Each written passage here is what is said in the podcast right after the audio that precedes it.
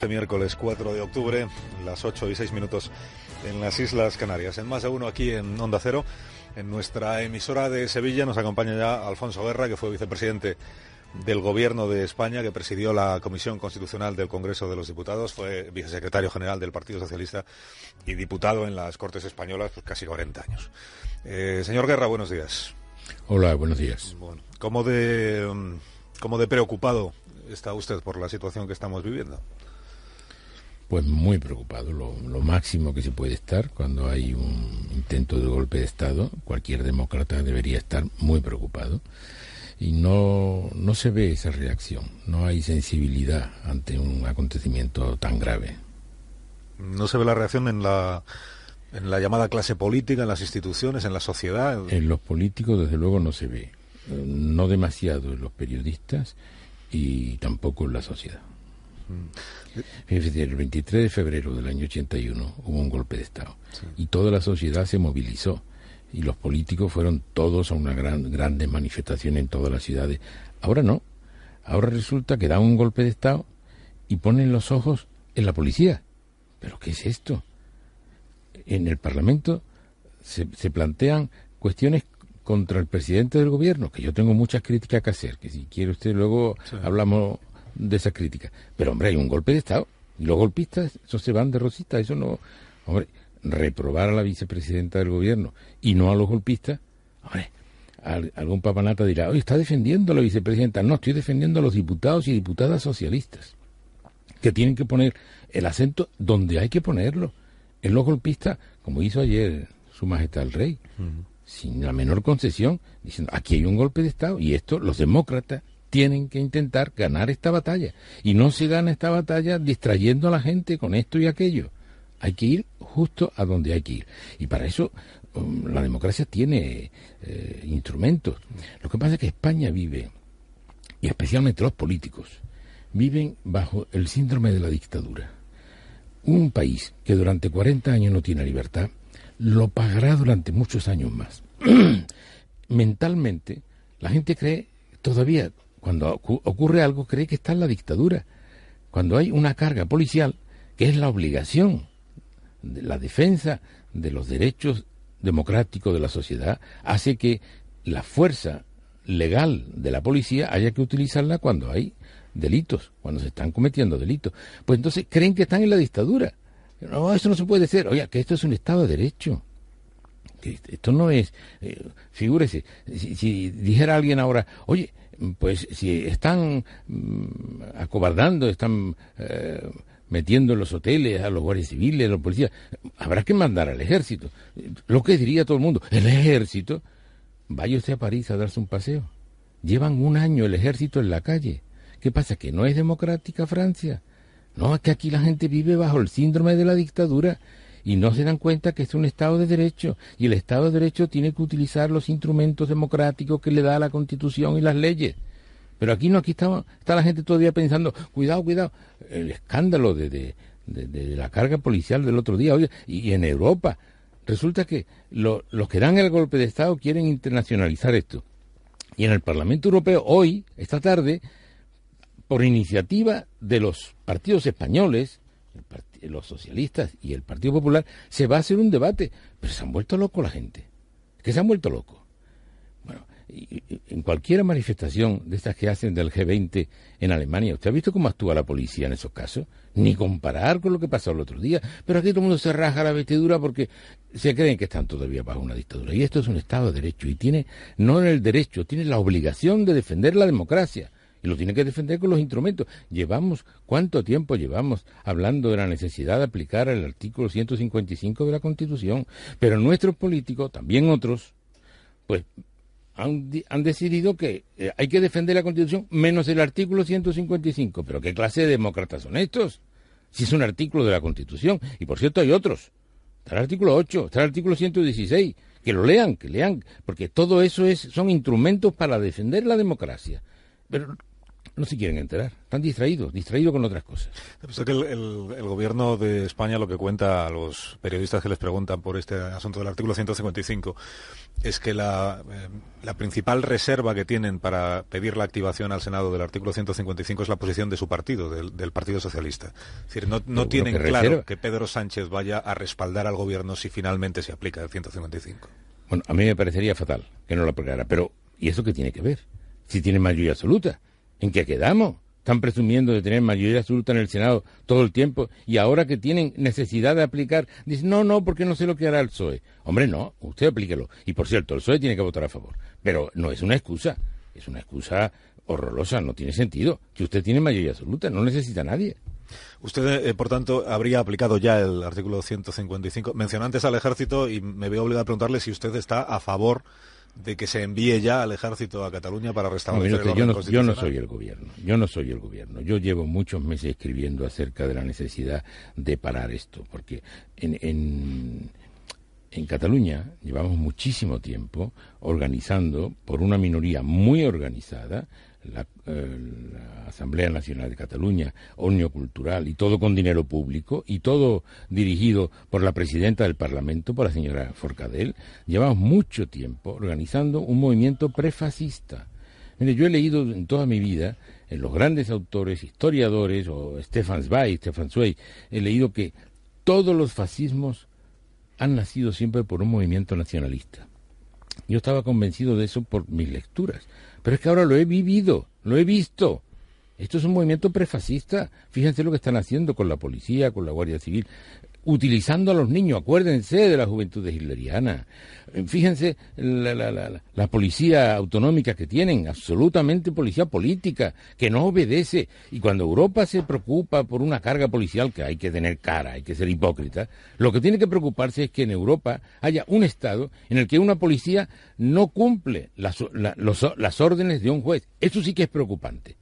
Eso sí que... Y hay que planteárselo un demócrata tiene que plantearse todo y a lo mejor la disolución de ese cuerpo a lo mejor es necesario. Entonces, pero usted me pregunta, y no quiero eludirlo, si hay o no que utilizar el ejército. Pues mire usted, depende si con las fuerzas de, seguridad, de policía o guardia civil, pueden contener el asunto, bien, si no, tendrán que utilizarlos. Pero si es que en París llevan un año. ¿Usted sabe que Francia lleva un año en estado de excepción?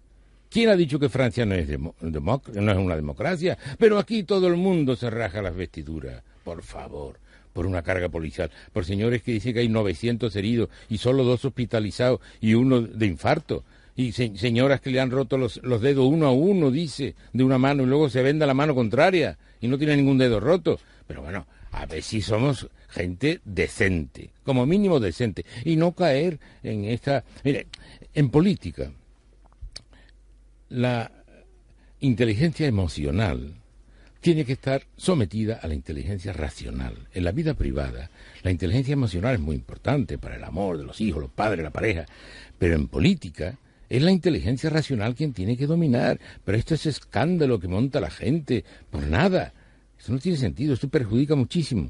Entonces, tendrá que hacer el gobierno. Parece que el gobierno no acaba de tomar decisiones y esa excusa que usted me dice que, le contestan los periodistas es que es de chiste. Pues esa excusa, y los periodistas no lo han contestado, que tienen mayoría absoluta. El, el presidente del gobierno no sabe tomar decisiones.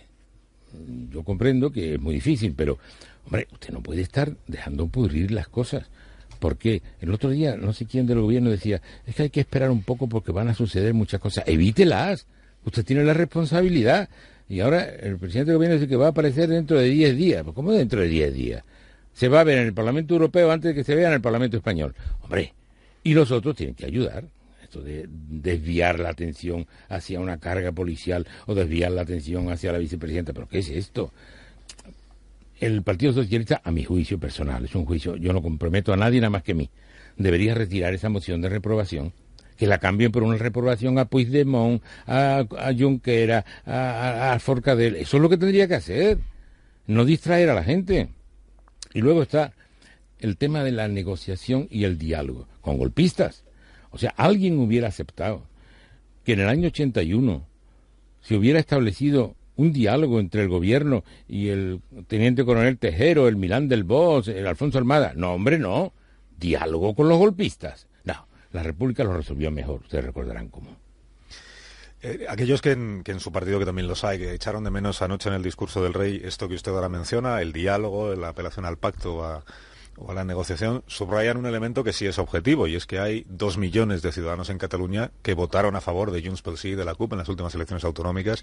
Hay cientos de miles que salen a la calle cada 11 de septiembre a reclamar la, la independencia. ¿Cómo solucionamos esa situación? Se pueden tomar estas medidas que usted dice, pero seguirá habiendo dos millones de ciudadanos catalanes que están empeñados en conseguir el derecho de autodeterminación.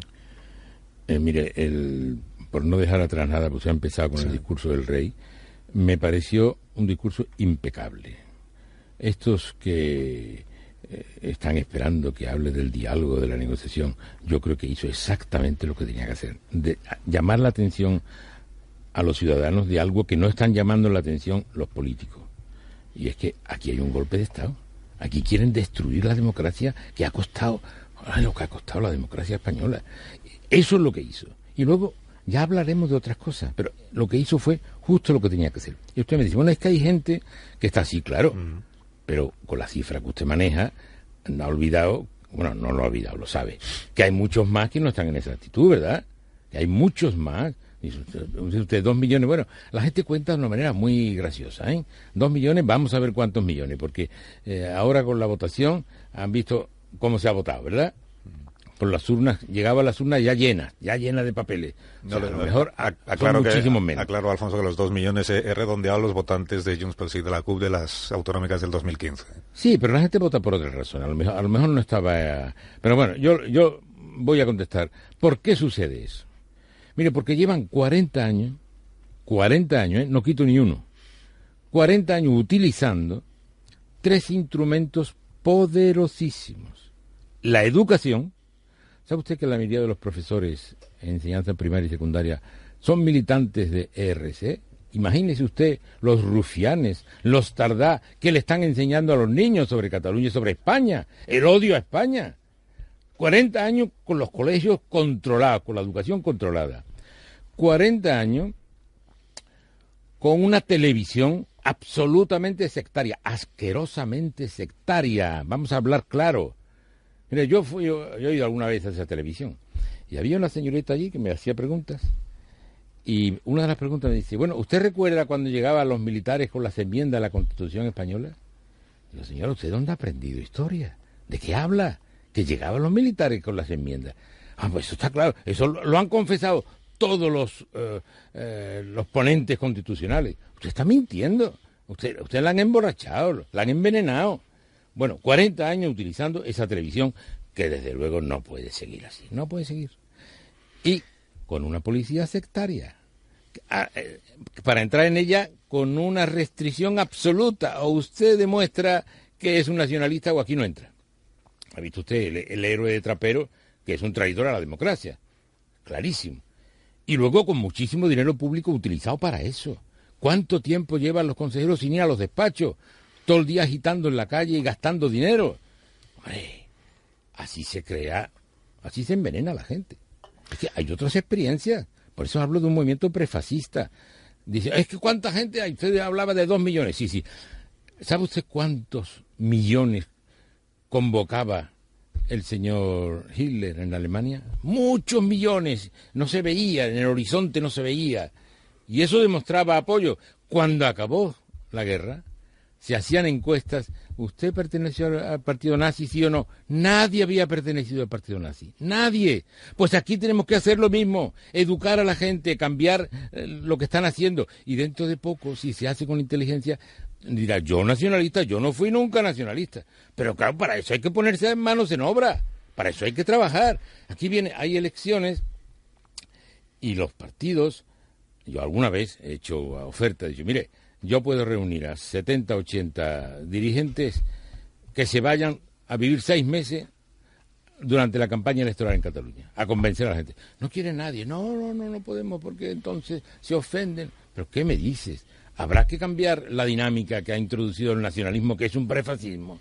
Hombre, pero para eso hay que comprometerse. Pero la gente no se quiere comprometer. Y luego está lo de, si la mayoría dice, mire, en el año 406 antes de Cristo, ya hace tiempo, ¿eh? se planteó este tema ya. El demos o la ley, ¿qué está por encima? Lo que diga la mayoría o la ley. Y quedó muy claro en aquel juicio. Eh, Sócrates, que estaba uno de los implicados en el Consejo de, los 500, dijo, no, no, no, mire usted, yo nunca haré eh, una decisión que esté fuera de la ley. Yo quiero cambiar la ley, si quiero cambiarla, intento cambiarla. Pero lo que diga la ley no puedo pasar. Es que lo dice la mayoría, es que la mayoría no puede decidir ahora mm, que mañana vamos a expulsar a todos los de eh, todos los que tengan raza negra o gitanos, no sé qué. No, no, no puede decidirlo. Es que usted no puede hacer eso. No, es democrático. La ley hay que, hay que someterse a ella. Y como estos no se someten a la ley, pues habrá que tomar decisiones. Y eso es lo que falta. He leído, señor Guerra, la tribuna que firmó usted en el semanario Tiempo. Y mm, hay un pasaje que me ha em, resultado, le confieso, especialmente duro, que es cuando usted em, explica que el estatut salió del Congreso de los Diputados aprobado siendo inconstitucional y que usted era conocedor de ello. Usted presidía la Comisión Constitucional de, ¿Y lo dije? los Diputados. ¿Y lo dije? Y usted votó a favor del estatut tal como salió de esa comisión y del Pleno del ah, Congreso. Mire, vamos a poner las cosas en su sitio porque la gente habla mucho y, a veces sabe poco. Mire, yo presidí una comisión constitucional en la que había un estatuto que estaba plagado de eh, disposiciones inconstitucionales. Yo pretendí que en esa comisión se modificara todo lo que era inconstitucional. Por cierto, no tuve el apoyo del Partido Popular. No quiso entrar. El Partido Popular no, debatía, no votaba, no, quería, no, quería discutir. Le digo, hombre, apóyenme. No me apoyó el Partido Popular. Y yo logré el cambio de 118 artículos y 17 disposiciones adicionales y transitorias. 118 y 17. Que vaya esfuerzo que me costó. Oye, nadie lo agradece. Usted votó a favor. Yo hice, no lo hice yo, porque yo tenía solo un voto, ¿eh? Yo hice que se propiciara un diálogo para modificar 118 artículos y 17 disposiciones. Al finalizar el debate, todos los grupos políticos me felicitaron por cómo había llevado el debate. Ahora resulta que es todo al revés. No, entonces yo dije, señores, aquí hay como mínimo, dije yo, como mínimo hay entre 10, 12 o 15 artículos que el Tribunal Constitucional no va a pasarlos. Y no los pasó. 14, fueron 14 que parcialmente anuló. Ahora resulta que son 40. Ahora todos dicen que eh, echó para atrás 40, no echó para atrás ninguno parcialmente tocó 14 artículos, ¿Qué es lo que teníamos que haber hecho en la comisión y no quiso hacerlo ningún partido. Pues, pues y ahora la culpa la tengo yo. yo tenía un voto, ¿sabes? Pero si yo no estoy echando... vamos diciendo las cosas como son, yo, no, estoy aquí... se las inventa la gente. Si yo no estoy aquí echando culpas a nadie, señor Guerra, lo que estoy relatando es lo que sucedió. Usted me acaba de confirmar eh, lo que sucedió, el, el estatut de la Comisión Constitucional, después de, usted utilizó aquella expresión que, por cierto, los independentistas algunos citan erróneamente, lo de pasar el cepillo, mm. Que, que, ellos citan como que nos hemos cepillado el estatuto. Cierro paréntesis. el estatut sale de la Comisión Constitucional, usted sabe que hay artículos de ese estatut que son inconstitucionales, pero a pesar de eso se somete a la votación en el Pleno del Congreso, sale aprobado con su voto afirmativo a ese texto. Sí, con mi voto después de modificar 118 artículos. Pero si sabe, si sabe que hay una parte todo que todo y el nada, usted quiere el nada. No, pues yo no quiero el nada. No, yo quiero que si un diputado sabe que hay un texto inconstitucional, lo diga. Antes, antes, de pasarle el muerto, antes de pasarle el muerto con perdón al Tribunal conmigo lo que yo hice en el, Parlamento? No, hombre, no. Estamos ante un golpe de Estado. No distraiga a la gente. No, yo no distraigo a nadie. Estoy relatando lo que sucedió con el Estatut, que usted sabe que luego el Tribunal Constitucional se encargó de emitir una sentencia. Relatando y, orientando. ¿Cómo que orientando? Estoy citando expresamente lo que usted tiene escrito en la tribuna que ha publicado en el semanario Tiempo. ¿O es que usted quiere distraer también y orientar en, en la tribuna? ¿Qué firma? ¿El artículo? Ah, pues eso. Estoy totalmente dispuesto a firmar el artículo. Ah, ya, claro. Entonces, voy, a la pregunta.